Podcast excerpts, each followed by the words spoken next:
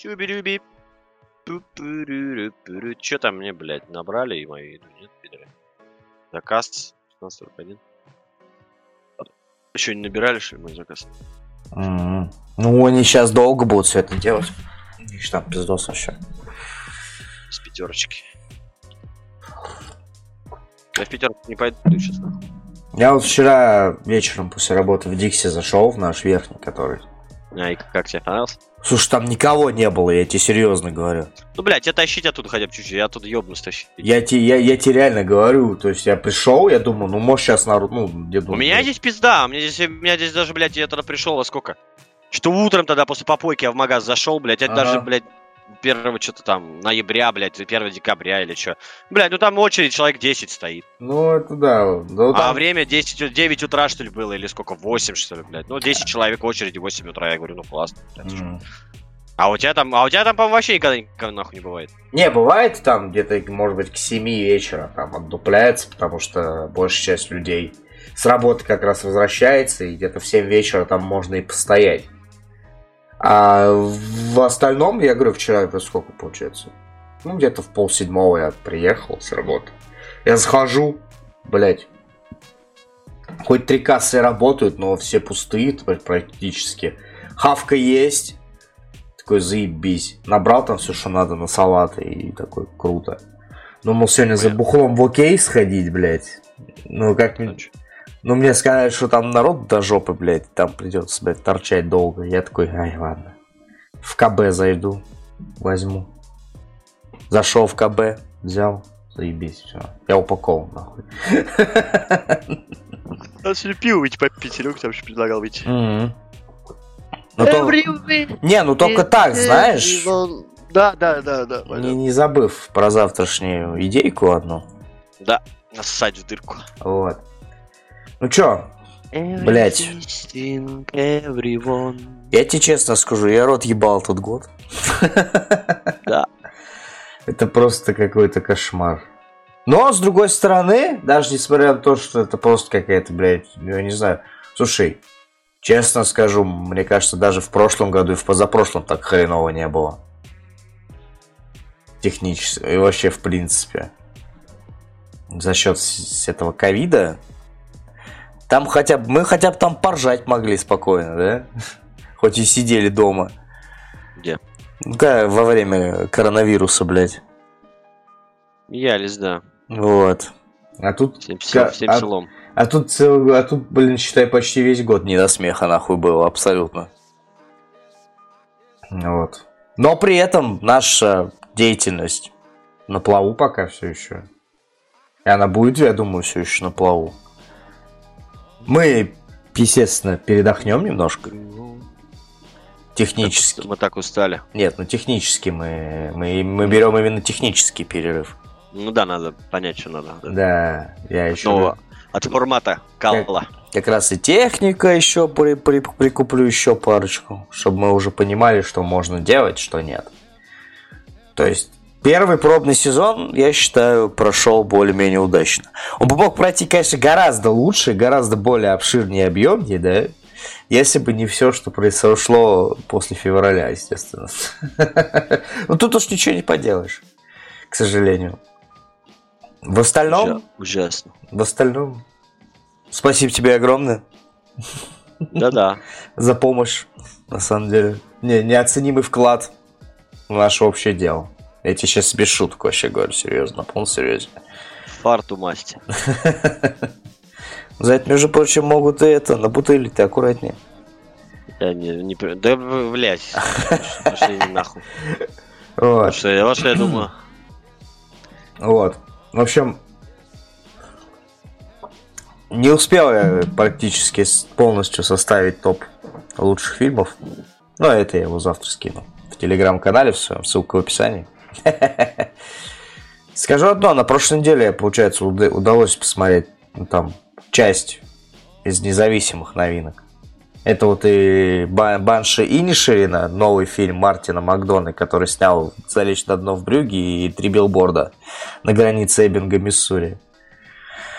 Очень, конечно, хтоническая драма, прям во всех смыслах. То есть грузит не по-детски. И этот сиквел «Достать ножи», который называется «Стеклянная луковица», я тоже посмотрел.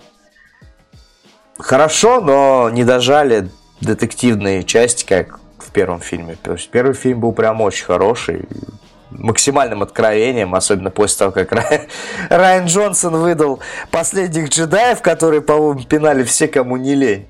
И до сих пор пинают. Последний джедай. Ну, Звездные войны, восьмой эпизод, который. Последний а, я, я, я что и говорю, я, видишь, я, я ж не разбираюсь в говне, блядь. Ну, ты же его смотрел, поступудово. Самый последний? Нет, не Скайуокер восход, а пред, пред который был посередине. А, пред последний, что-то я ну, смотрел. Ну, Это самый... где бомба падает в гравитации? Да, тот самый, где Лея в открытом космосе, блядь, а, сука, это летала. Где мать, где мать летала без... Этот, да, я понял, да. Мать летала, да, красиво. Ой, блин, да. И после мать этого, может. конечно, да. Райана Джонсона пинал, все, пинал, наверное, только не, не ленивый, наверное, после этого всего. Но после этого он решил выдать такой комедийный детектив, с кучей звезд. И «Достать ножи» прям был одним из лучших фильмов, получается, 19 года. Э, «Стеклянную луковицу» сложно назвать, конечно. Ну, хороший фильм, но, типа, откровений никаких, просто потому что они решили удариться больше вот в эту вот экспозицию, пытаться показать всех актеров, которых вы набрали, кучу актеров. В этот раз там, конечно, каст чуть-чуть победнее, чем в первый раз – но все равно попытки показать всех больше со всех сторон, нежели чем удариться в детективную составляющую, как в принципе изначально и должно затеиваться, когда ты делаешь детектив.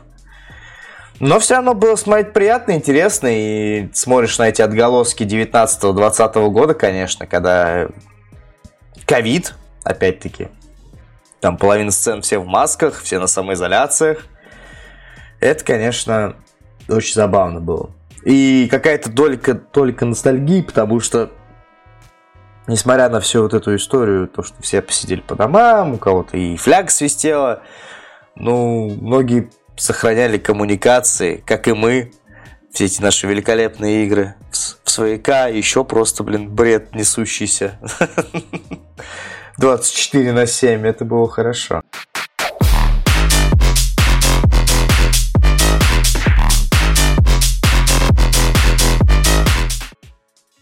Аватар. Путь воды. Вот это, конечно, прям... Братан. Лилась вода? Братан, это просто... Ну, слушай, давай так.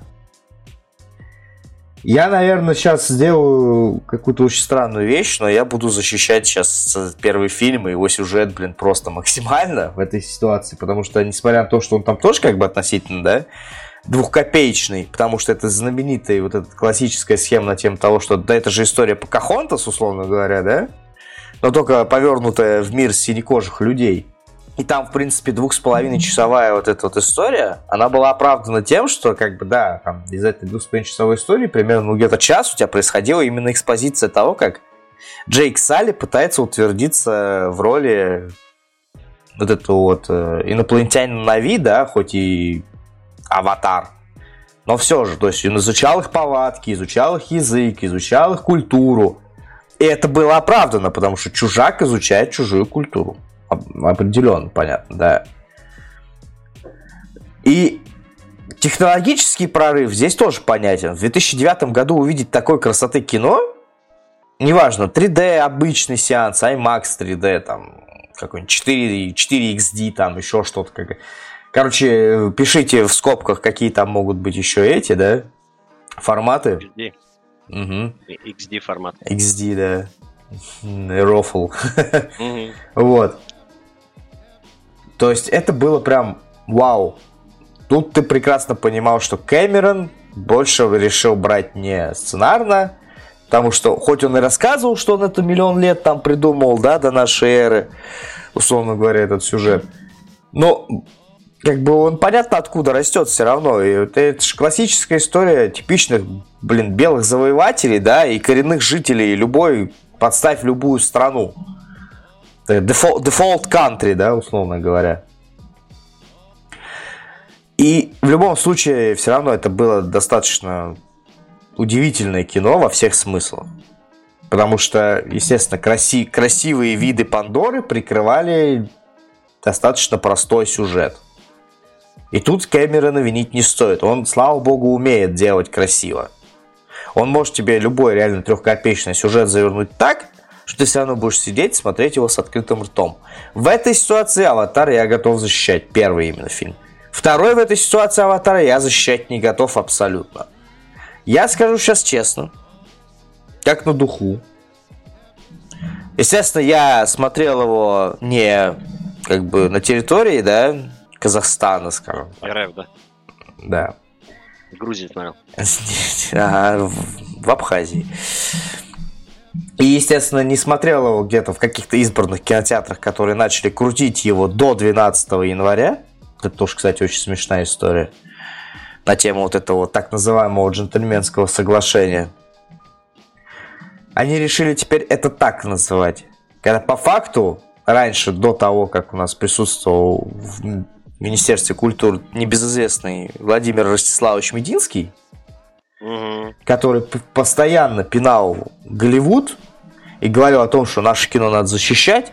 И единственный реально такой мощный способ защитить наше кино от притворного влияния Голливуда – это двигать релизы. Вот это вот знаменитая протекция российского кино, которая обозначалась как?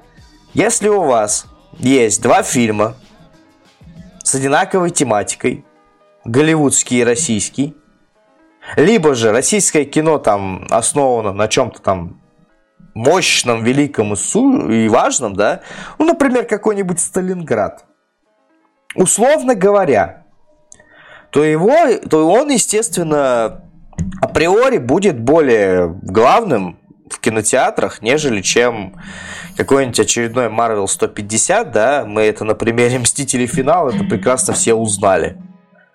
Как э, двигается российский кино, как двигаются российские релизы и как двигаются голливудские релизы. И как следствие, массовый бугурт у всех, и считай, Россия посмотрела самый последний, наверное, последний, ну, Endgame, просто потому что там якобы миллиард с Владимиром Машковым, блин, нужно, чтобы он еще добрал денег. Вот. То есть раньше это называлось протекция российского кинематографа. Сейчас же с уходом голливудских фильмов с территории Российской Федерации протекцией заниматься не, на, не, не, не надо, потому что российское кино сейчас имеет уникальную возможность подниматься ввысь. Да, там будет, конечно, сейчас э, кино очень неизвестного качества, да, но все же шанс есть. Это вот реально, вот как будто просто влажный сон Мединского, реально, вот он сбылся сейчас. Абсолютно сейчас. Вот бери, не хочу, просто пихай все, что у вас есть, все, что в ваших загажниках. Похрену, хорошее кино, плохое кино, среднее кино, нет. Бери, и просто вкидывай. Все такие почесали репу, раз в месяц что-то выкидывают, и все. Дальше опять живут на каких-то местечковых релизах, кинотеатры там опять давятся, задыхаются, умирают, естественно, образно выражаясь, потому что умирают маленькие местечковые сети. Крупные-то сети, они там придумывают, конечно, как изъебываться, но все же. И тут, значится, Естественно, все на хайпе. Выходит второй аватар.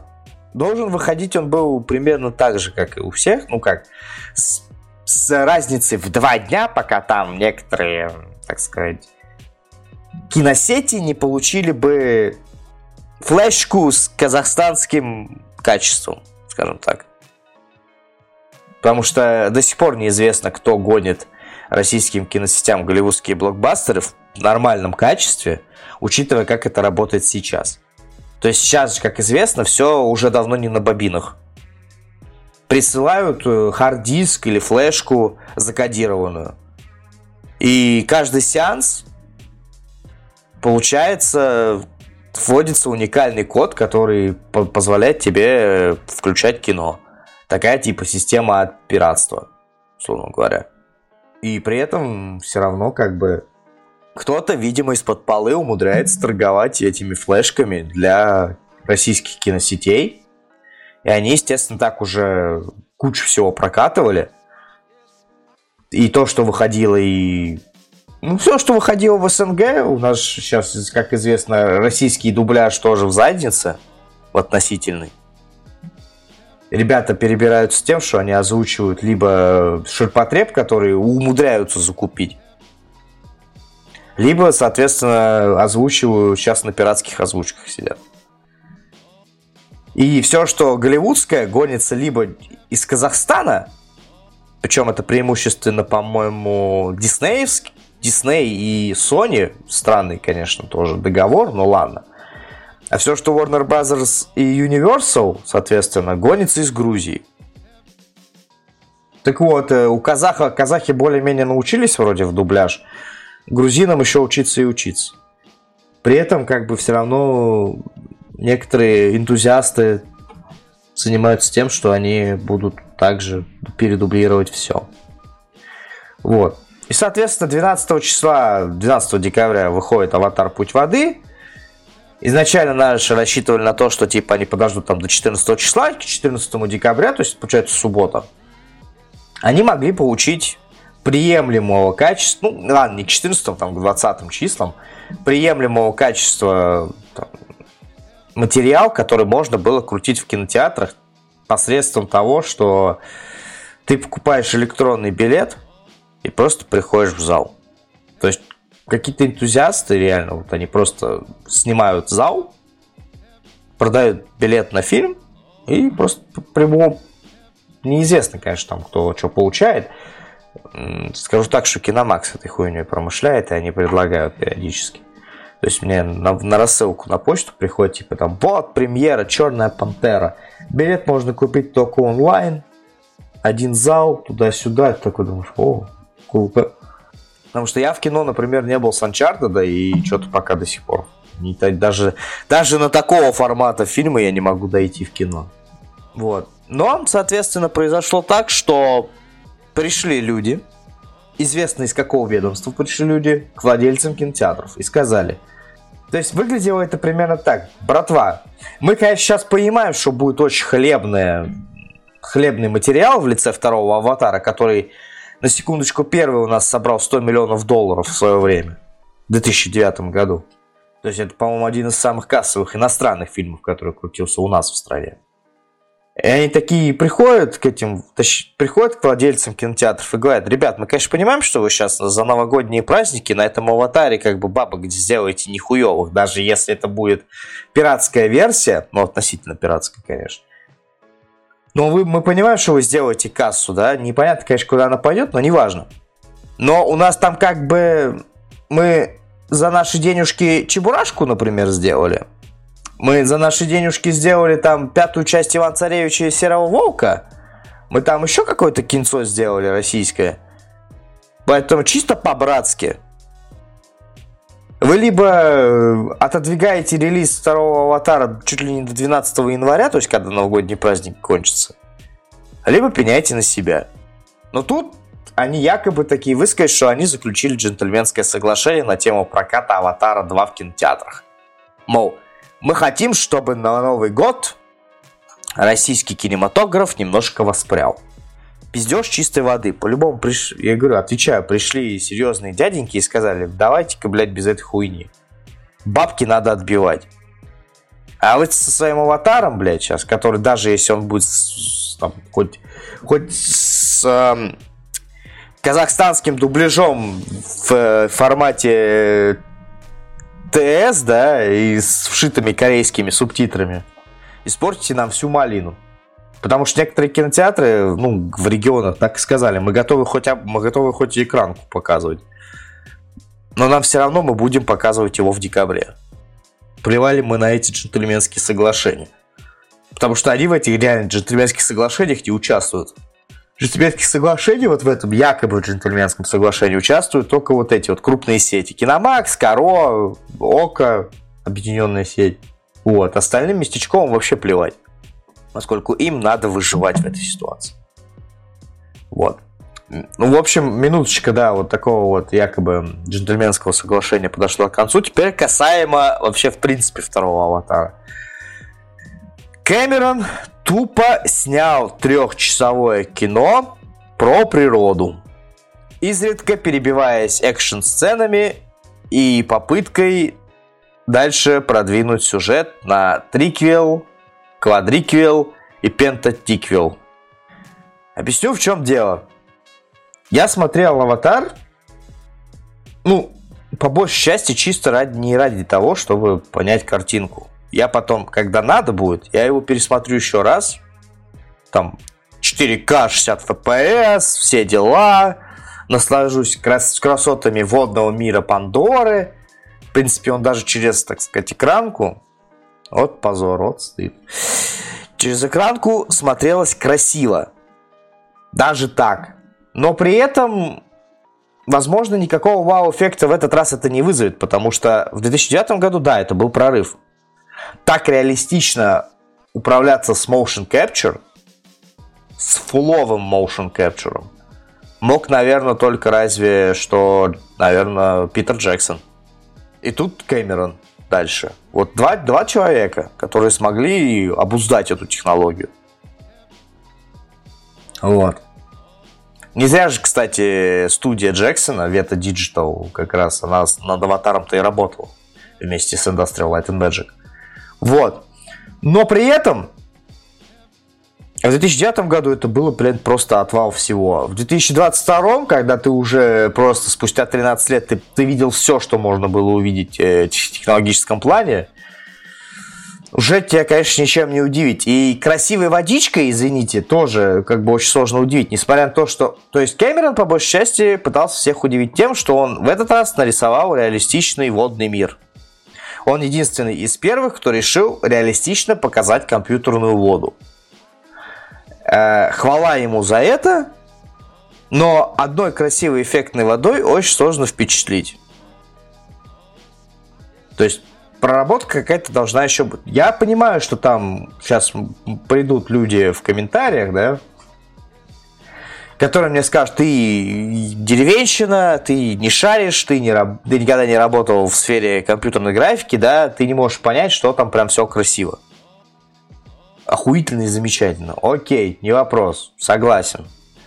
Но когда ты 13 лет назад на это смотрел, и ты, тебя реально был отвал всего, потому что это был только 2009 год. Кино, киноиндустрия, конечно, развивается семимильными шагами. Но все же, в 2009 году Кэмерон создал прорыв. В 2022 году это уже не выглядит прорывом. Да, эффектно красивая води, вода во всех смыслах. И на водной глади, и в глубинах. Это прям очень красиво. Но в какой-то момент это реально начинает скатываться вот в типичный, вот знаешь, э, документалку от BBC или от National Geographic. Уже все успели это, так сказать, сказать.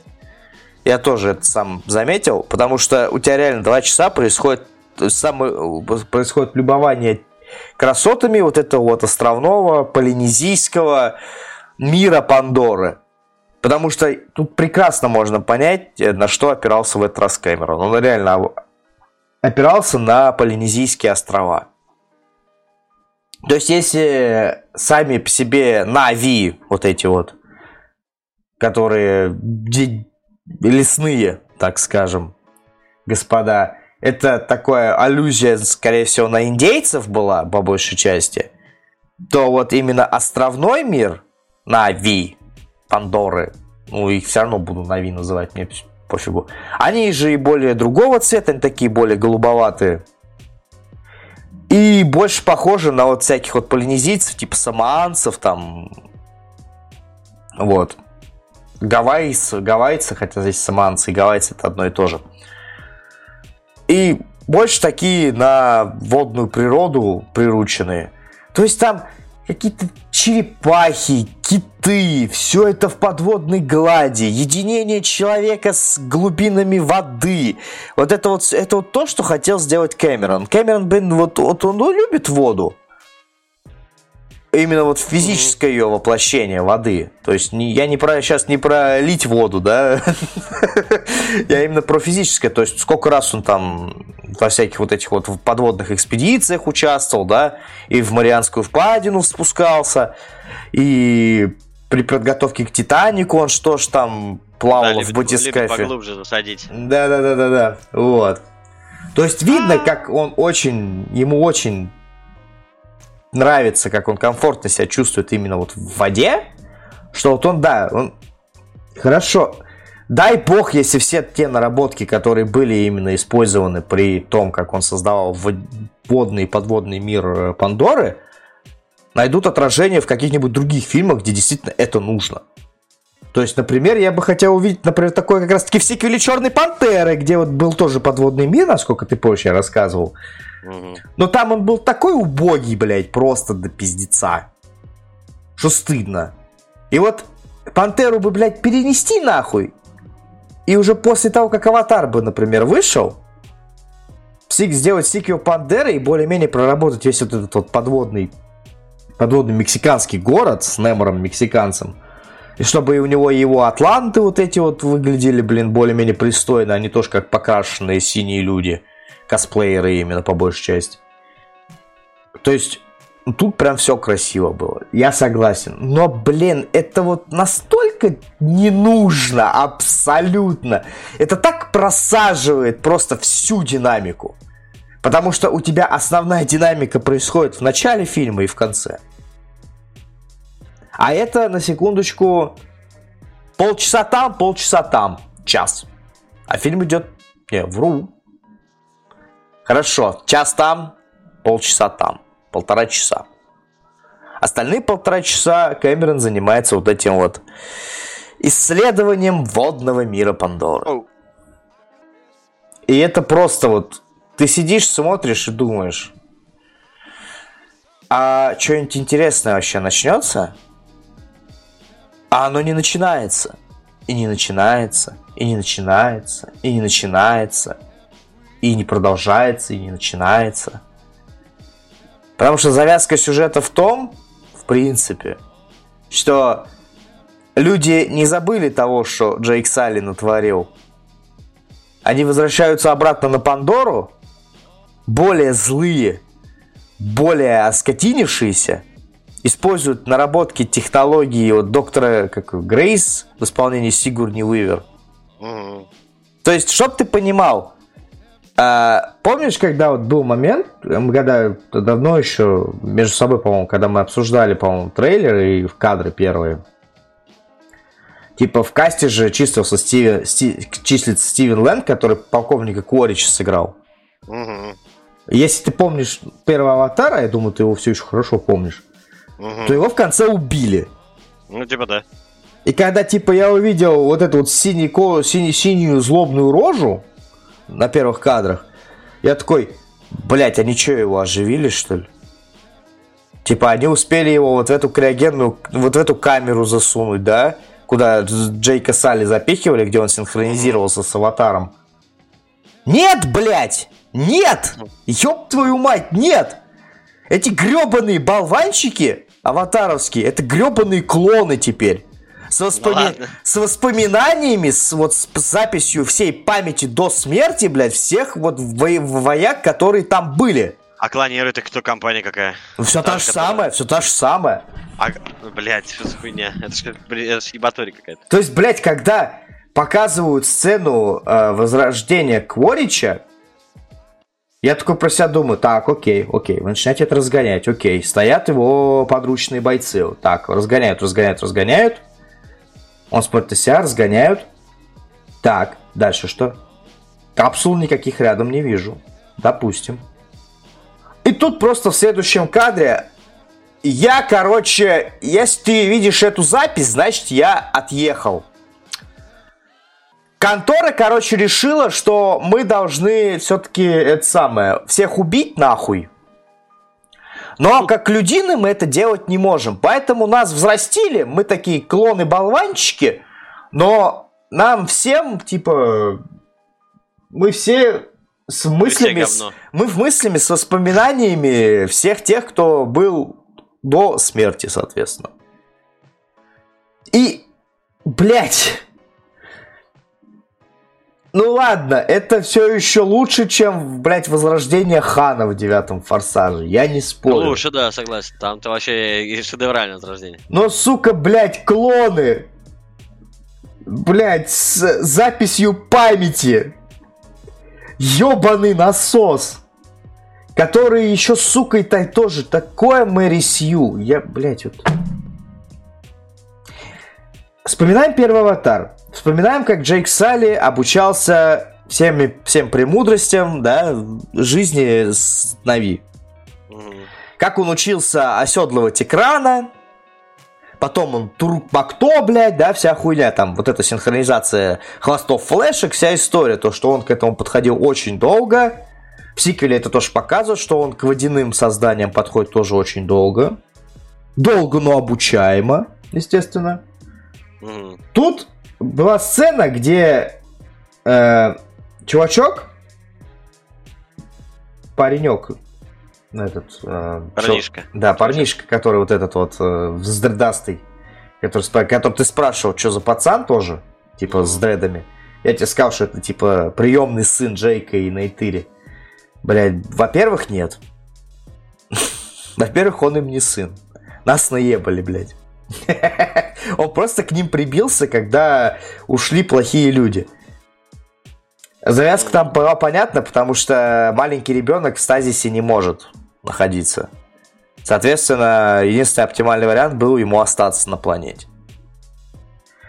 Но, блядь, с пацаном тоже такой, блядь, ублюдский рояль в кустах нахуй сыграл. Это просто пизда. Вот. Я не знаю, надо ли спойлерить это людям просто-напросто. Кому это интересно. Ну, короче, этот пацан, этот пацан... Он сын этого полковника Кворича, блядь. От кого? Хороший вопрос. Очень хороший вопрос. Вот, вот это один из тех вопросов, на которые ты, тебе фильм просто не отвечает. Уставные отношения? Ага. Понятно. Вот. И, короче, это, и там есть сцена, где этот пацан ведет вот эту группку спецназа на Ви, так сказать. Ведет их к этой горе, где вот летают куча экранов. И он такой говорит им, тебе нужно, короче, синхронизироваться с ним, да, чтобы ты мог на нем лететь. И, сука, у этого козла получается это сделать с первого раза, блядь.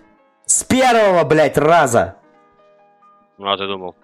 Ну, ну, блядь, ну хуже только, только дети Джека и Нейтыри, которые, блядь, во-первых, полукровки угу. в мире Аватара. Потому что, как известно, у народа Нави 4 пальца, у Аватаров было 5 пальцев на руке. Дети родились с пятипалами. Все. О, пиздец, двойка. То есть такие полук полукровки, полукровки, э, полукровки. Блять, и что Джейк, что Нейтири отодвинуты максимально на второй план, потому что фильм, по большей части, это история про детей, про их детей, которые, сука, мать его за ногу, максимальный тоже вот уровень марисюшности, просто отвратительно, просто вот реально блевать тянуло в этот момент. У них все прекрасно получается, блядь. Они прям вообще просто вот уф-уф. Все вообще круто не слушаются отца, потому что, понятное дело, протест молодости, вся хуйня, блядь. Но все же. Они очень лихо там задерживают дыхание в подводном мире. Они очень лихо там оседлывают всяких вот этих вот ры- рыбех больших, которые, на которых можно ездить. Младший там сын, ну, условно говоря, назовем его тинейджером 15 лет – смог скорешиться, блядь, с китом, с которым особая связь у племенного, блядь, народа Пандоры, блядь. Вот это вот тоже приемная дочь, которую сыграла Сигурни Вывер. Тоже охуенный момент, который, сука, никто не объясняет. Они пытаются тянуть на это, но они не объясняют.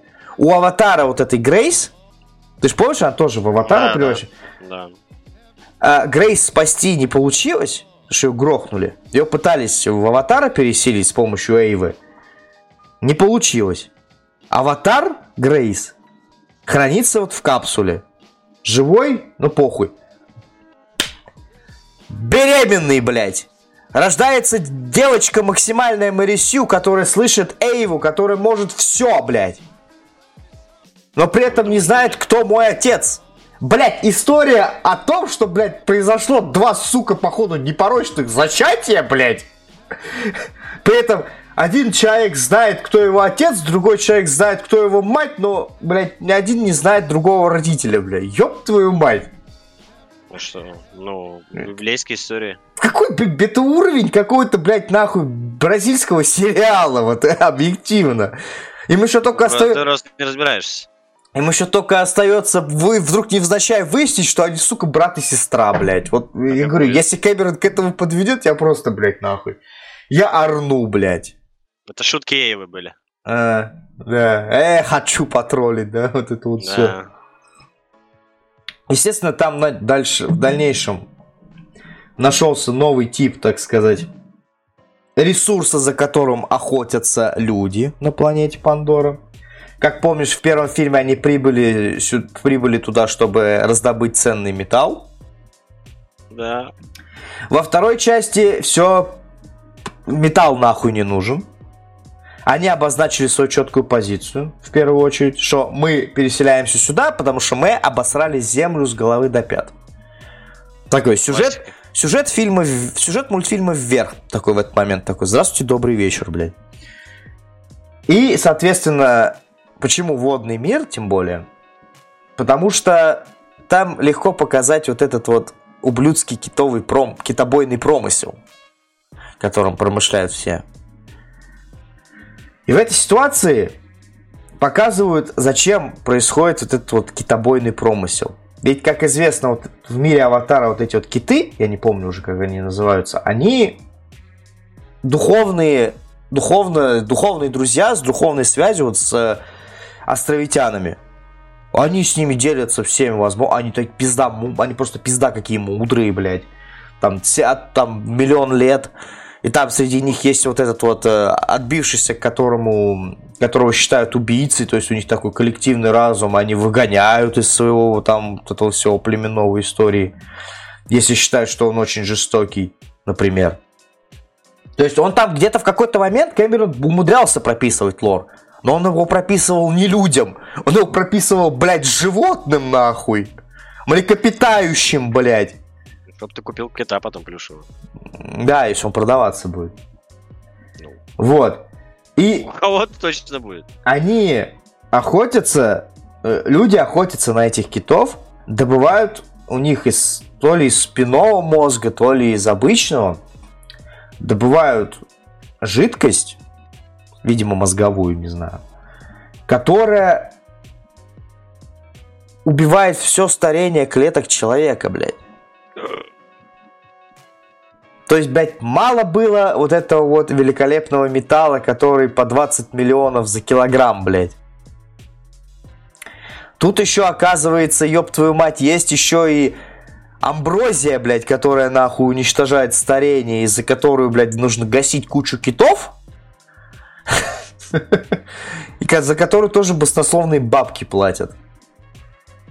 При этом среди отряда китобойцев есть сомневающийся доктор, который изучает их. Но при этом, как бы он сомневающийся, ему это не нравится, но, извините, эти деньги помогают ему оплачивать его исследования. Классическая схема, то же самое. Когда любой доктор не хочет что-либо делать, да, но он не может ничем противиться, потому что в противном случае он останется без финансирования. Без. И будет сидеть с голой жопой на морозе. Естественно, естественно, в этот момент уже пока э, в фильме красивые экшн-сцены, тут не отнять. В первом фильме, естественно, оно было покруче, потому что оно было все-таки более масштабное. Здесь, как я Да. сказал, здесь, как я сказал, немножко в начале показали, как тоже вот классическая хрестоматийная сцена, как показать тот факт, то, что происходит какая-то хуета. И как, как показать вернувшихся злобных людей. Выкатываете нахуй кучу всяких бульдозеров и сносите лес к ебаной матери, блядь. Здравствуйте, долина папоротников. Знаменитый мультфильм. Вот этот классический, который тоже, блин, очень многих плакать заставлял. Не плачьте. И, естественно, ближе к концовке фильма тоже происходит весь этот экшен с, э, с китами, со стрельбой. Джейк Салли научил островитян стрелять из автоматов, блять. Ну, естественно, что он там живет, хуй его знает сколько лет в этом на Пандоре, но все же. А а за введение тактического боя он всех научил. Даже собственных детей. Естественно, в какой-то момент э, начала уже закрадываться... Э, камера начинает закидывать зерно того, что Кворич, который клон того Кворича, ну, поскольку он не видел его смерть, он не знает, как он умер. Он, не, он увидел ее потом. То есть они, вот этот вот весь заградотряд пришел к тому вагонщику, где Салли лежал, да? Угу. Он увидел вот этот мех, в котором уже скелет Кворича лежал. И посмотрел, типа, они воспроизвели момент, как, он, как его грохнули, что пытались с ним сделать. Но, само собой, когда, ты, когда перед тобой бегает твой сынок, ебаный, который знает язык, знает обычаи, и ты эти обычаи же сам изучаешь, потому что тебе надо, ты же в тылу врага, ты должен знать, как это делается. Лов, хочешь, не хочешь, но ты начинаешь такой типа, а, ёб твою мать, может быть, я все-таки что-то делаю не так? И Кэмерон нам закладывает вот это вот гребаное зерно того, что а клон Кворича-то превращается в очень сомневающегося Кворича. То есть в какой-то момент, возможно, где-нибудь в третьей, в четвертой или в пятой части, маховик крутанется так, что он переметнется на сторону тех, кого он гасил эти два фильма, блядь. И тут, конечно, очень интересно посмотреть, как, вот, как Кэмерон будет это выворачивать. Но хочется сказать ему, Джеймс, мать твою, давай-ка ты пригласишь к себе в сценарный круг кого-нибудь, кто хотя бы умеет делать правильную экспозицию. Не, не рассказывать два часа о том, какая у меня тут красивая водичка.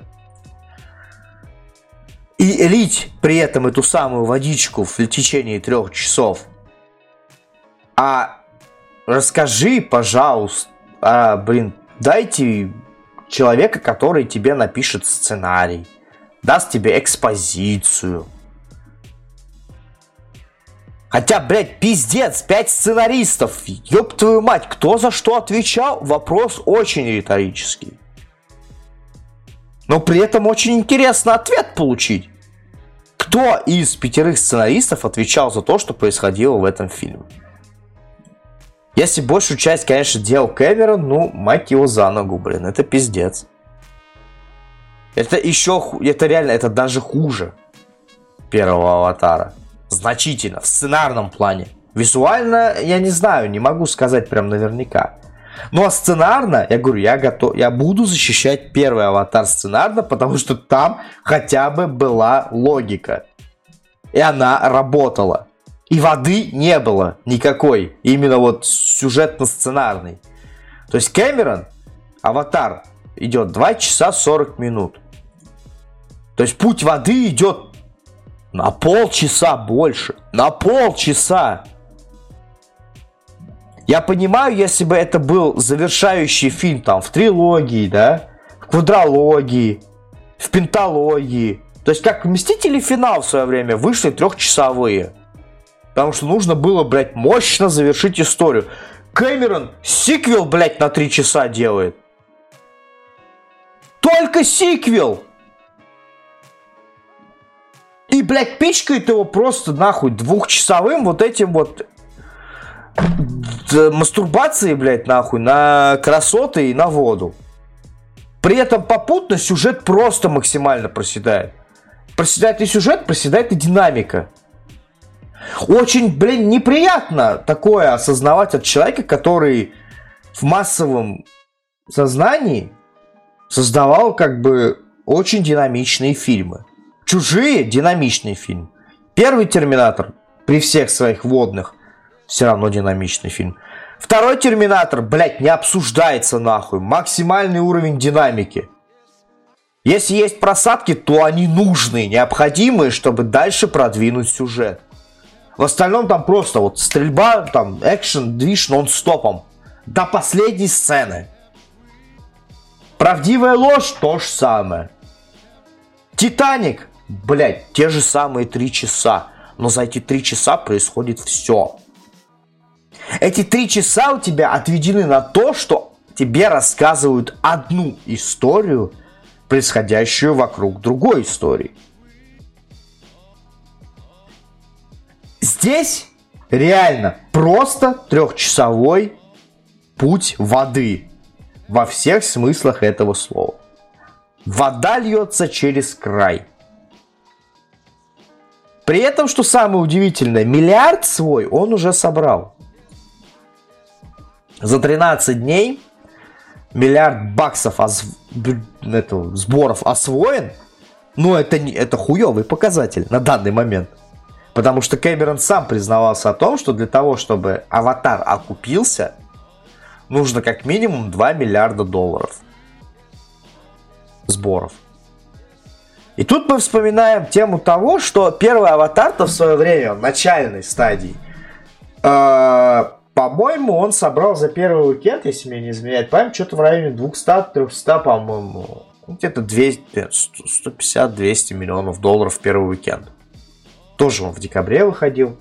Но при этом, сука, показав такую стойкость, что этой стойкости позавидовал бы, мне кажется, самый отпетый просто человек, который хочет заработать все деньги мира. Фильм крутился в кинотеатрах, не, блядь, чуть ли, наверное, не полгода, а то и год. Перевыпусками, с переизданиями, с переизданиями переизданий.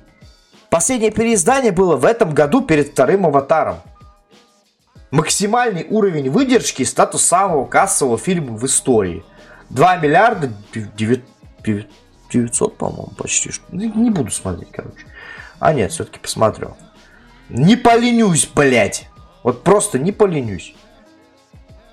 Да, да, 2 миллиарда 923 миллиона 905 тысяч 528 баксов суммарные сборы первого аватара.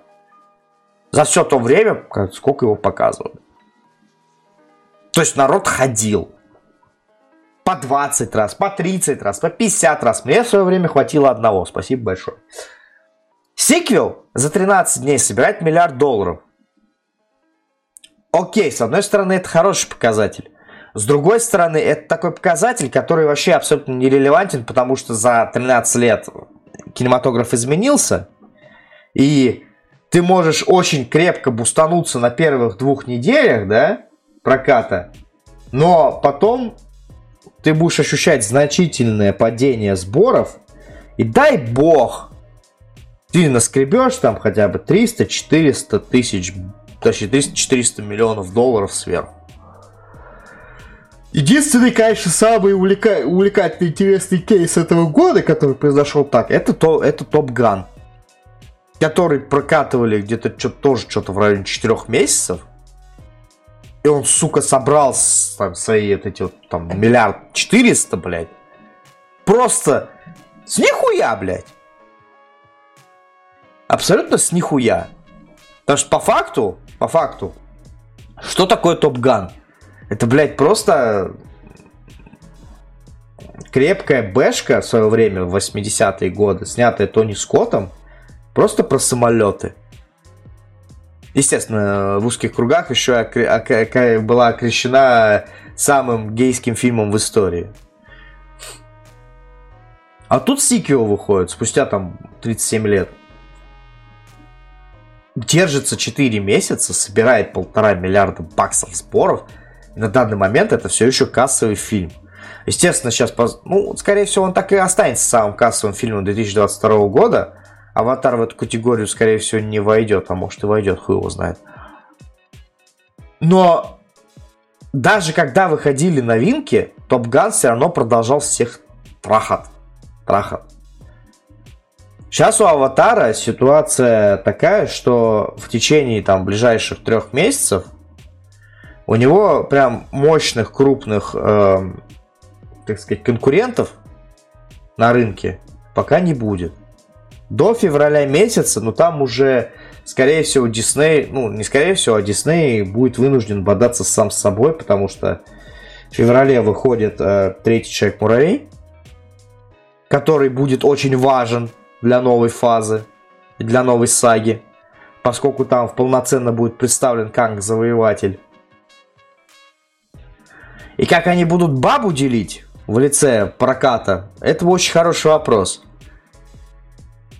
Поэтому посмотрим, к чему все придет. А пока я все еще считаю, что этот фильм нужно было, блядь, максимально нахуй сокращать. Просто максимально. Можно было нещадно резать всю вот эту вот красивую хуйню. С другой стороны, конечно, мы бы, наверное, не поняли ничего, потому что же Кэмерон наверняка закладывал в это очень тонкие слои мысли и логики сценарной.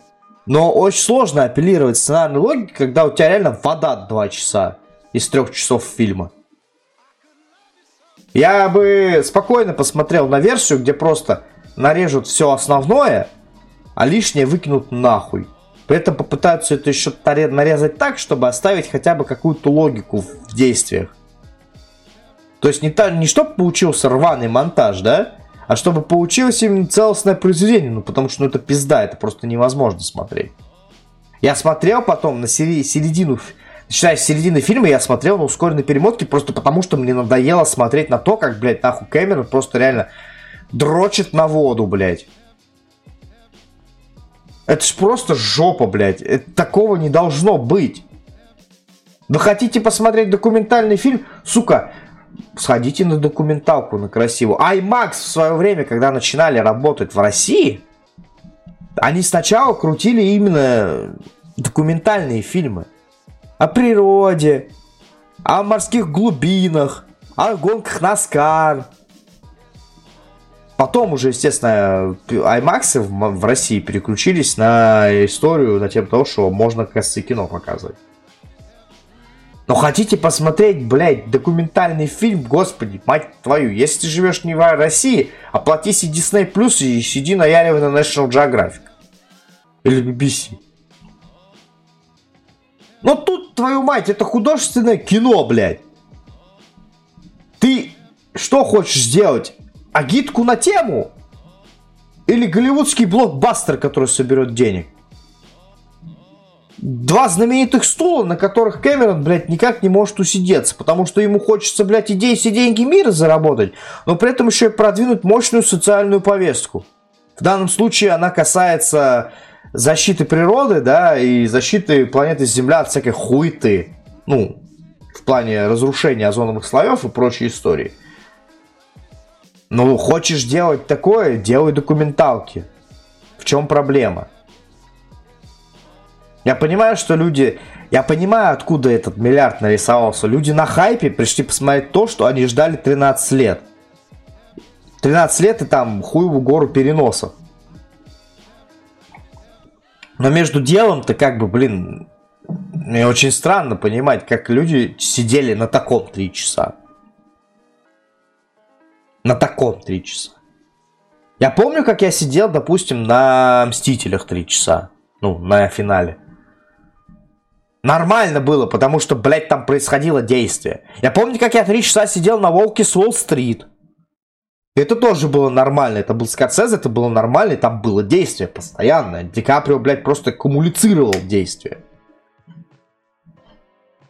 Да, блядь, Властелин колец, возвращение короля в районе трех часов идет. И там тоже непрекращающееся действие. Питер Джексон просто тоже, блядь, поддерживает все действие. Выходит Аватар 2 Путь воды, ёб твою мать. Никакого действия. Просто кадры середины второго аватара можно вырезать отдельно и крутить его во всяких э, косметических центрах, э, во всяких частных клиниках, как заставку на экран, как бенчмарку, блядь, все. Остальное там нахуй не нужно. И именно поэтому я считаю, что не стоило вот так вот радикально все это делать. Тут нужно было реально выбирать что-то одно. Потому что оно, кино, в этой концепции, которую сейчас заложил Кэмерон, оно абсолютно не отвечает ни на какие вопросы. Оно не развивает тебе вселенную. Нам показали островное государство со своими устоями, со своими правилами, с тем, как они живут, как они выглядят, как они двигаются. Но почему-то нам не рассказывают, не рассказывают толком о том, почему островитяне не общаются там с, с лесными представителями. Что за хуйня вообще здесь происходит? Экосистема какая? Кэмерон ничего этого не дает. Он дает нам красивую, блядь, нахуй планету, под которой он по-любому пытается подвязать прекрасную планету Земля, какой бы она была, если бы не было всего вот этого дерьма, которое происходит здесь. Но при этом мы не получаем ровным счетом ничего, никакого развития дальнейшего. Не нужно было растягивать сиквел на 3 часа. Если бы ты мог уложиться в два с половиной, прекрасно. Ты же уложился, блядь, в оригинале в два с половиной часа. Это было мощно, это было эффектно, это было, по крайней мере, логично. Но когда ты три часа реально льешь воду, тут возникает вопрос уже в другом. А не перегорел ли наш товарищ Кэмерон к тому, чтобы, блядь, грамотно рассказывать истории? Ответ мы, конечно же, узнаем, блядь, в триквеле, который по-любому выйдет как минимум точно триквел должен выйти. Остальное, четвертая пятая часть, конечно, под большим вопросом, если вдруг сейчас оголтелые фанаты не накидают ему 2 миллиарда долларов сборов в Панаму, блядь, и Дисней такие типа, о, заебись. Давайте еще подушим эту змею. Ну что сказать, ну окей, пускай душат. Просто в этот раз, блин, можно какого-то более осознанного сюжета. То есть можно развить это. Как, как говорится, остал, остал, остались народ воздуха и народ огня еще добавить. Мне кажется, на 4 части. И последняя часть будет, блядь, просто эпилогом ко всему. И вот тебе 5, 5 сезонов, нахуй, Аватар, легенда об Джейке Салли, блядь. Который в этот раз даже не главный герой. Обидно. Обидно, что просто такое кино, которое как бы должно быть вехой, превращается в какой-то, не знаю, балаган неконтролируемый. А все очень просто, потому что при всем уважении к Кэмерону, он действительно великий, великий режиссер. Все-таки жить с двумя кассовыми хитами, причем подряд, это очень сильная херня. Но вот что бывает, когда ты спускаешь, э, так сказать, человека с относительного поводка. Ослабляешь вожжи.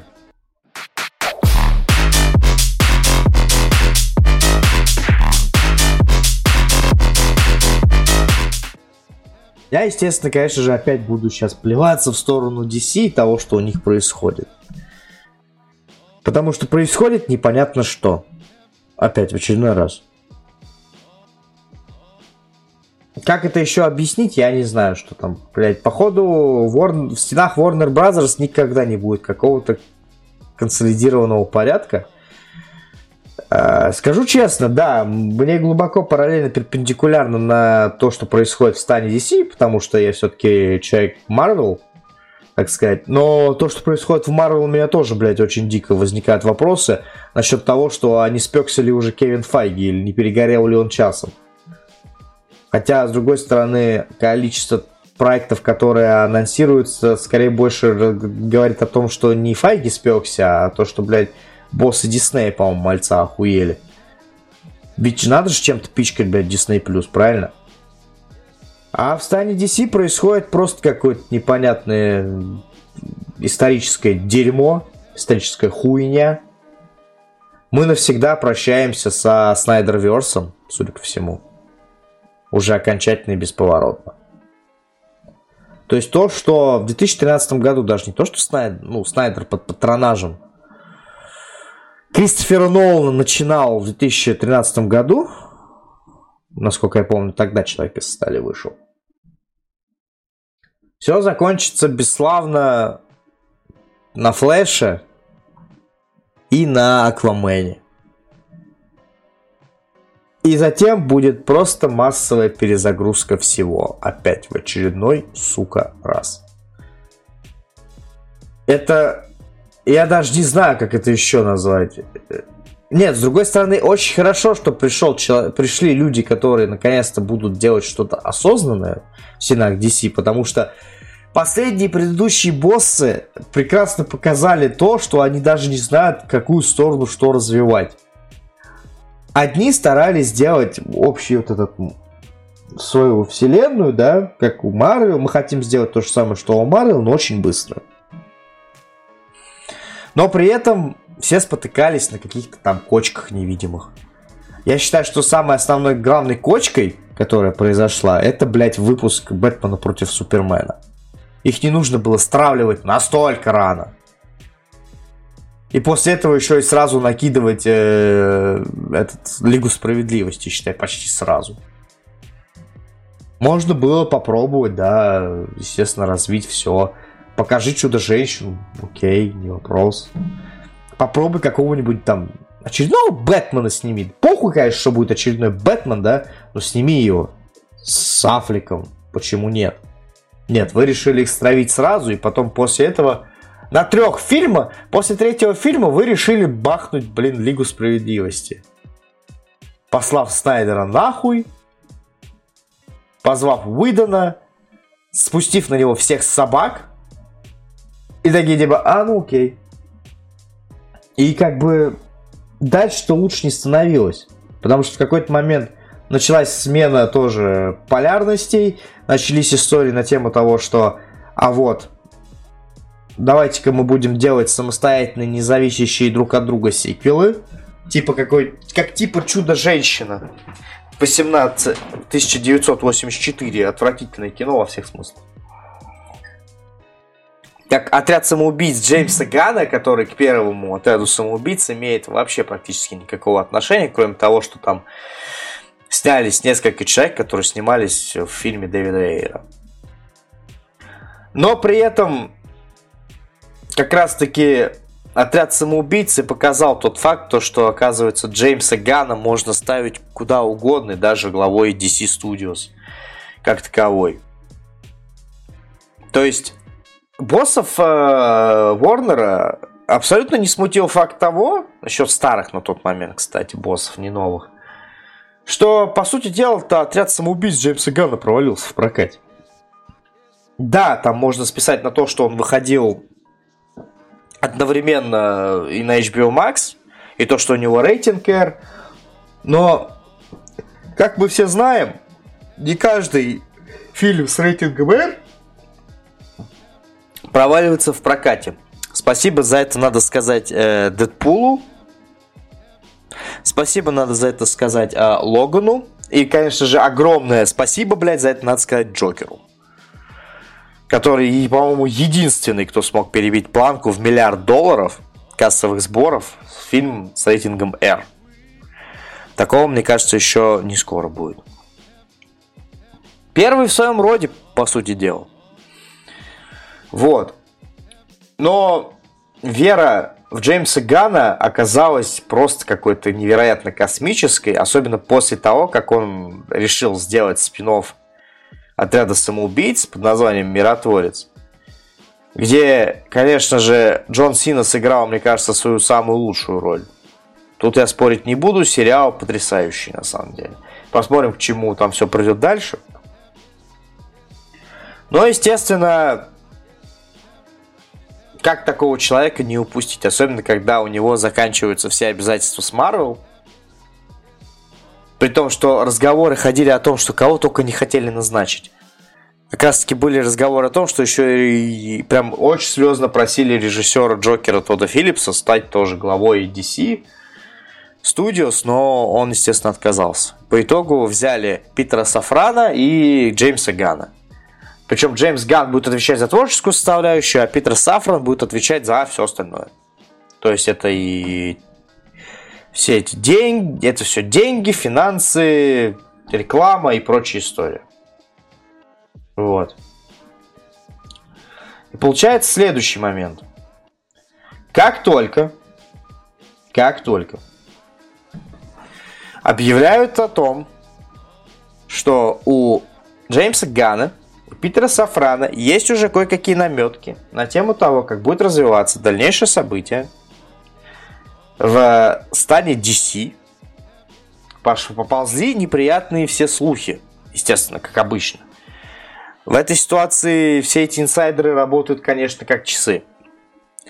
Начались разговоры о том, что третьей чудо-женщины не будет, что Галь Гадо отправляется на мороз, что после выхода второго Аквамена Аквамена в лице Джейсона Мамоа тоже на мороз, но при этом Мамоа хотят оставить работу и сделают его и дадут ему другую абсолютно роль э, наемника Лоба, галактического наемника Лоба.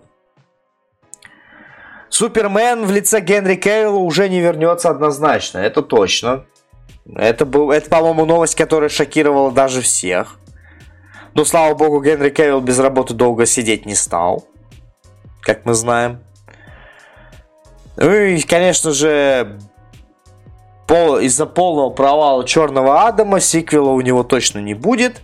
Но при этом из всего этого не будут трогать лишь Бэтмена Мэтта Ривса. То есть Бэтмен Мэтта Ривса остается при своих. Он не будет интегрирован ни в какую вселенную, то есть он будет жить своей жизнью, то есть Бэтмен с Паттинсоном будет сам по себе. То есть, скорее всего, они придумают нового, блядь, Бэтмена. Это, блядь, уже какой, интересно, по счету Бэтмен будет? Вот так вот, чисто подумать. Я сейчас пытаюсь посчитать, у меня не получается. Не хочу считать. Это хера какой?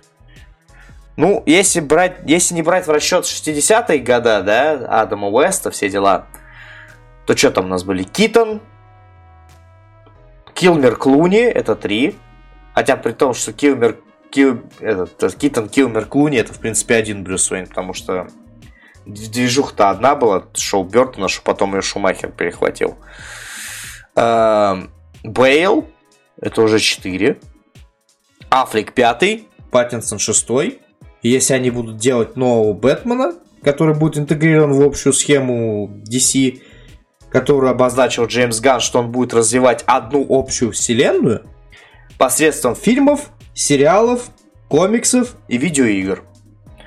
Мне интересно, как он захочет это реализовывать, потому что это нужно делать так, чтобы это все очень сильно работало мощно это не просто, блядь, соединить нахуй фильмы с сериалами по действию. Нет, это абсолютно не так. Это должно работать вообще абсолютно максимально. Слаженно. В противном случае будут все вот эти, вылезать все вот эти косяки, которые нахуй никому не нужны. В том числе несоответствие этих э, дат, действий, да, и всякая прочая хуйня. И как он будет это реализовывать, мне прям очень интересно посмотреть, как он будет это реализовывать. Вот. Но да, но, новый Супермен, скорее всего, новый Бэтмен. Из э, будущего фильма про Флэша уже повырезали камео и Кевилла, и, соответственно, еще и Гальгадот. Скорее всего, под нож в Аквамене пошел Бэтмен Бена Аффлека. Стопудово. В купе с э, новостью этой осени, когда просто-напросто закрыли, по сути дела, выпуск фильма Girl, и просто-напросто фильм отправился на пыльную полку истории, все это создает очень интересный прецедент на тему того, что Ган, с одной стороны, собирается создавать свою вселенную. Это хорошо. Это наконец-таки есть человек, у которого, в принципе, есть концепция, есть идея того, что вместо того, чтобы реально пытаться починить то, что уже трижды пытались починить, но, сука, никак не получилось, проще снести все нахуй и построить заново, крепко и мощно. Проблема в чем? Вы хотите это делать сейчас, там, считаю, уже в 2023 году, да? Когда Марвелу для этого как раз-таки понадобилось... 12 лет. 13 лет, да.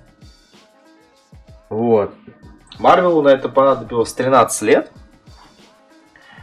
DC, опять-таки, как обычно, в роли опоздуна, блядь, И я, сука, не удивлюсь, если они по итогу будут форсировать события. И опять будет получаться что-то аляповатое. Я честно скажу, нет, очень хочется видеть э, качественные проекты от DC, потому что они тоже будут интересные. У Нолана же, блядь, как-то получилось сделать вот эту реалистичную трилогию про Бэтмена. Он опустил все вот эти вот жанровые моменты, да, со всякой хуетой, и навалил просто какого-то, ну, своего знаменитого реализма. К новому, ну, конечно, тоже очень много вопросов в последнее время, но при... факт очевиден. Трилогия Нолана про Бэтмена одна из самых лучших. Спорить даже не буду. Он, конечно, начинал тогда еще, когда Бэтмен начало вышел, там, конечно, началось заигрывание со всей этой хреновней, да, с Лигой Теней, с Пугалом, но, блин, оно же все смотрелось очень органично. Темный рыцарь только улучшил этот момент, даже сделал одним из лучших. Последний темный рыцарь, конечно, который с Бейном, конечно, да, немножко просадил. Ну, просто из-за того, что Бейна превратили по итогу в не пойми что. Вот. Такая френдзона, конечно, просто замечательная. Но при этом как-то это все работало отдельно, не нужно было не создавать никаких вселенных, ничего такого. Оно нахуй не нужно было. Но после «Человека из стали» они почему-то решили об этом задумываться, потому что они видели, на... видели как Марвел просто пылесосит прокат, абсолютно максимально пылесосит прокат на тот момент. Потому что Мстители уже тогда вышли, первые. И этот фурор с полтора миллиардами кассовых сборов, это было что-то, и нужно было как-то действовать. Они начали действовать. И, естественно, они начали делать это очень быстро. И, естественно, это было очень косячно. Попытка э, мрачника обращилась более обращилась относительным крахом. Потому что по итогу получилось так, что у вас самый кассовый фильм это абсолютно не мрачный Аквамен. Который вышел в удачное время и использовал как раз таки чужие наработки. То есть, по сути дела, он по формуле Марвел был создан. И замечательно, что Ган хочет что-то переделать. Проблема не в этом. Проблема в том, что делать это нужно не так радикально, конечно, как хотелось бы, а как-то более аккуратно, что ли. Не знаю, как это описать, просто я понимаю, что интернетовская вонь это такая тема, что лучше на нее вообще никогда внимания не обращать. Особенно если это фанатская интернетская вонь. Как мы знаем, там очень есть много всяких преданных фанатов, которые готовы чуть ли не нахуй глотки грызть, да, кому-то, лишь бы доказать, что он не прав. И вот в данном случае, конечно, всех очень сильно опечалило, скажем так, то, что Генри Кевилл больше не сыграет Супермена – причем это произошло буквально спустя месяц после того, как он объявил о том, что он возвращается. Это, кстати, еще та самая причина, по которой сиквела Черного, Черного Адама и не будет. То, что Дуэйн Джонсон в очередной раз доказал, что все-таки, конечно, ему надо что-то делать со своим эгоцентризмом, потому что так давить не каждый выдержит. Если это не фильм имени тебя, так сказать, то, блядь, будь любезен. Как-то либо сотру, либо кооперируйся, либо не, не пизди, блядь, и помогай, так сказать. Потому что мы это уже видели с Форсажем, мы это видим сейчас. Особенно, когда он ходил и строил рекламную кампанию на тему того, что я самый охуенный чувак, я, из, я, я изменил иерархию DC. Ну, чисто технически ты изме... он изменил иерархию DC. Он уничтожил нахуй Снайдерверс нахуй. Одним... Нах. Нах. Одним черным адамом. Просто уничтожил все. И оставил Генри Кевилла без работы, блядь.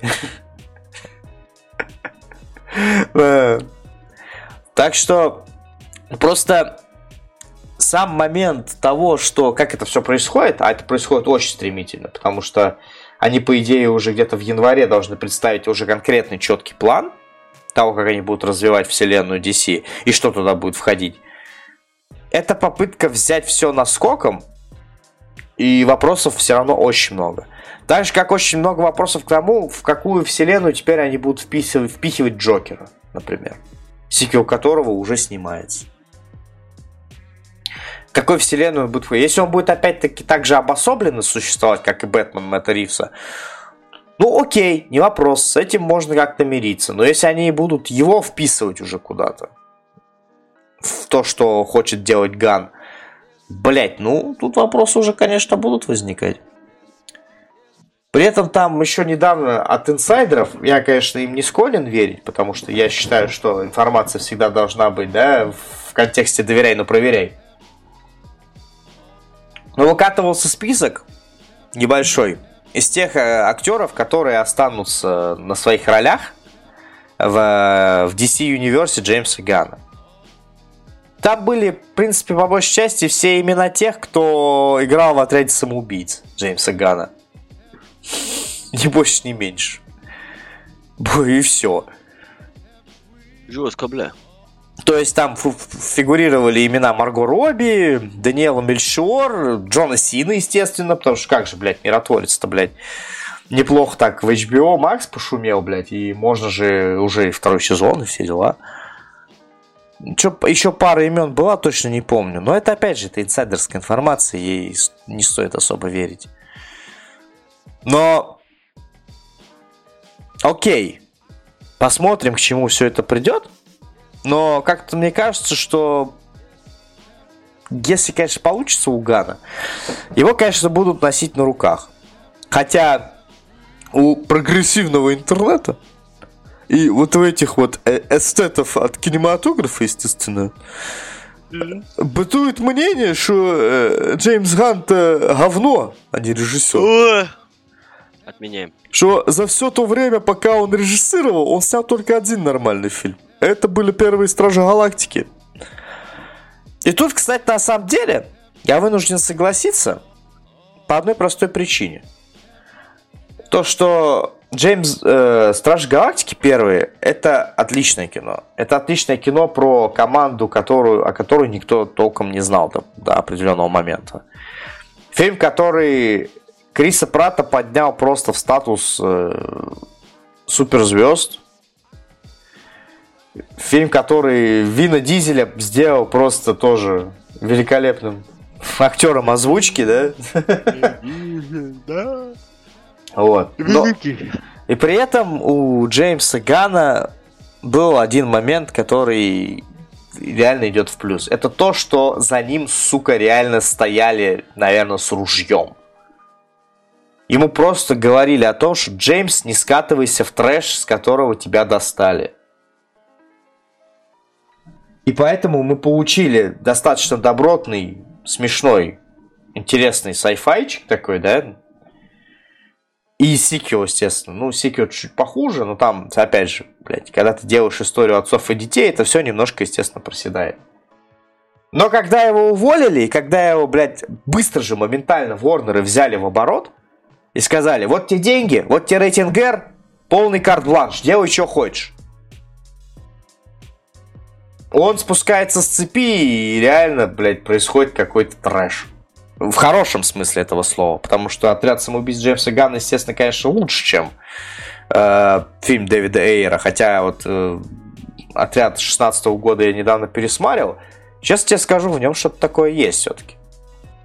Видно, что, конечно, он был наспех слеплен и тоже выглядел как Франкенштейн, да.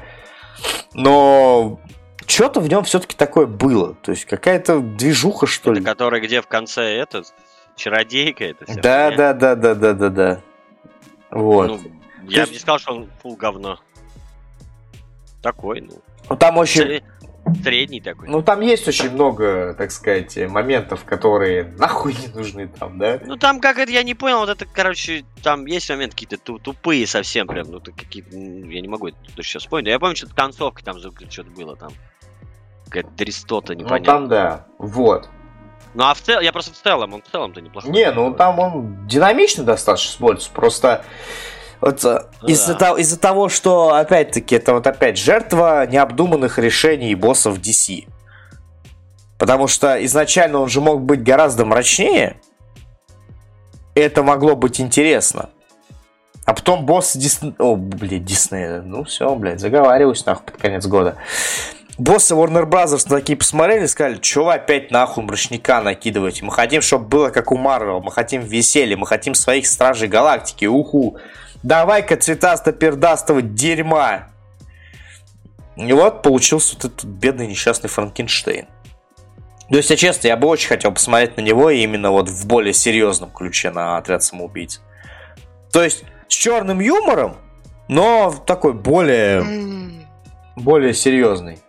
В принципе, это относительно дал ган в миссии на вылет. Но, блядь, но все равно ж трэш. Забавный, смешной, охуительный, мясной, но это трэш. Это трэш, и это как раз-таки вот тот момент, когда реально ты спускаешь э, поводья, и лошадь несется к ебаной матери, ее не остановить. То же самое Ган. Человек, который, простите, всю свою молодость работал в студии Трома, которая специализируется на трэш-фильмах, пришедший в голливудское кино как сценарист, сделавший сценарий к одному из э, лучших э, ремейков в истории, не побоюсь этого слова, причем не только к одному из лучших ремейков в истории, но к одному из лучших фильмов Зака Снайдера одновременно. Это «К рассвету мертвецов». Сделавший сценарий для двух частей э, Скуби-Ду полнометражных, снявший Слизняка, снявший порно для всей семьи. И Чайка откапывает Марвел, дает ему путевку в большое кино. И Ган ей распоряжается очень хорошо, но все равно вот это вот э, желание дать трэша, дать вот этой вот чернухи тромовской, она у него проскальзывает и сейчас. Это неплохо, но когда это идет в перебор, то начинаешь задумываться о том, что, блин, а где все-таки смысл-то в этом всем? Чисто развлекуха ради развлекухи, но это же не всегда может нравиться. То есть кровавая баня, она не всегда может быть хорошей. Только если ты не Квентин Тарантино, естественно, да? Вот. При этом видно же, что чувак умеет работать с материалом. Со своим, с чужим, неважно он может сделать нормальное кино. А может сделать, блядь, Брайтберн, нахуй. То есть, то, то есть гори-гори ясно, блядь. Вот это вот э, фильм, который снят непонятным чуваком, причем спродюсированный Ганом. Сценарий написан братьями Гана. Про, типа, что было бы, если бы Супермен был злым. Кино, конечно, просто, блядь, феноменально дебильное, если честно. Не в концепции, а в реализации. Потому что концепция охуенная. Что было бы, если бы все-таки, типа, Супермен был злым. То есть без намеков на Супермена, но с очевидной подачей. А есть Тайка Вайтити, например, да, который, блядь, сделал Тора, который дал денег хороших, потому что Тора всегда срали за то, что, типа, вы превращаете историю Тора все время в какую-то театральную хуету. А здесь он смог выдержать баланс кека и, но, и нормального кино, а потом выдал, блядь, четвертого Тора, который, блядь, просто кек. Кек, от которого хочется радугой блевать и срать, блядь. И такое ощущение, что человек уже реально поехал флягой начинает просто вкидывать все свои эти вот ненужные шутехи налево и направо. Такое может произойти и с Ганом. Возможно, поэтому ему не дали полноценное влияние на DC Studios. То есть там не зря там Питер Сафран сидит, человек, который, в принципе, в продюсерской среде очень достаточно продолжительное время. И его стопудово поставили для того, чтобы все вот эти хотелки Гана, которые он хочет реализовать, да, Они контрились об Питера Сафрана, который будет ему говорить «Джеймс, тормози». Джеймс, стоп. Джеймс, хватит. Джеймс, у нас на это нет бюджетов. Джеймс, у нас студией руководит человек, поднимавший Discovery и жмущий каждый цент. Джеймс, остановись. Вот я думаю, что его для этой причины поставили. То есть, чтобы был серьезный управленец, который может контролировать ситуацию. И это очень хорошо, что это будут делать два человека, а не один. Потому что если это делает один человек, если ты не Кевин Фейги, конечно, и то сейчас уже вопросики есть, то он всегда скатится либо в финансовую составляющую, да, либо там деньги, деньги, деньги, деньги, да, либо он скатится в творческий потенциал, но при этом он будет просто жрать деньги как не в себя. При этом не приносить плюса студии. И можно, так можно разориться нахуй. И тебя могут попереть нахуй. А потом за твоими творческими решениями пойдут какие-нибудь неправильные решения, аморальные решения. А потом вскроется, что ты кого-то там это совращал 15 лет назад. Плохо шутил в Твиттере 10 лет назад. И тебя погонят нахуй на мороз. То есть в этой ситуации, конечно, когда два человека, это хорошо. Потому что Ган будет отвечать за творческую составляющую, будет делать все эти планы, наработочки, общаться с людьми, которых он будет нанимать. А Сафран будет заниматься всей медийной и э, финансовой составляющей. При этом, так сказать, если что, включать ручник в те моменты, когда Джеймса будет откровенно заносить в том ключе, в котором ему не стоит заноситься. Это, конечно, очень, очень грамотная идея, за которую стоит дать плюс, конечно. Но в остальном, балаган, который продолжается в стенах Warner Bros. и конкретно в DC, это, конечно, мне кажется, одна из тех вех, которая запомнится в этом году. Помимо откровенных провалов у Marvel в этом году которые были на всех, на всех, по-моему, блядь, площадках, которых только можно было сделать. И не только, кстати, у Marvel, у Disney в принципе. С мультипликацией у них в этом году пошло что-то не так. Marvel по всем фронтам что-то как тоже не алё. Четвертая фаза это просто, блядь, от нас я еду. Я теперь уже могу с окончанием это сказать. А, какие-то оригинальные проекты тоже особо не выстреливали. Очень странно, конечно. Именно по этой причине э, старого Гендира убрали, точнее, ну, старого Гендира убрали, старого-старого Гендира вернули. То есть Боба Чапака сняли, он буквально год-полтора проработал в Дисней Гендиром. Вернули Боба Айгера, который будет сейчас все чинить. Это тоже будет очень забавно посмотреть на то, как это будет происходить в следующем году. Особенно, как это будет смотреться в концепции развития того, что хочет Дисней дать людям.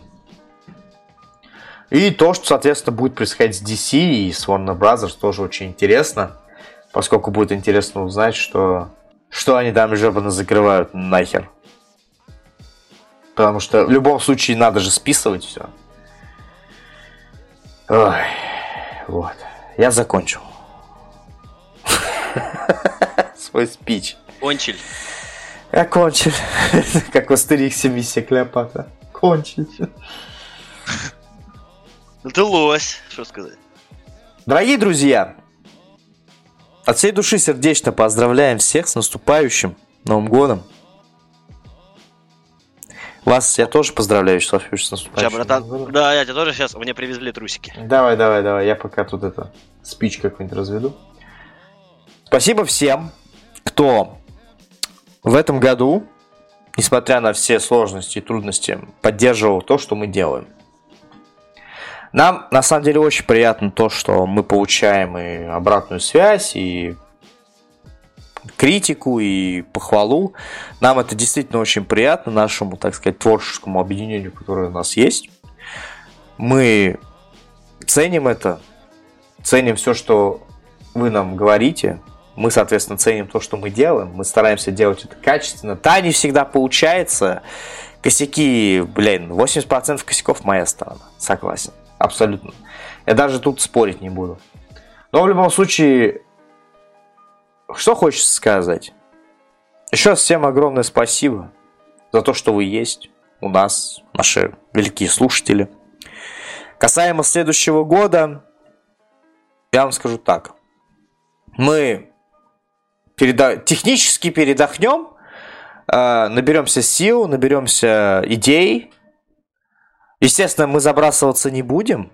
То есть подкаст будет дальше работать. То есть это не мои видео. Это вот прям полноценная уже идея, которая будет расти дальше как опухоль.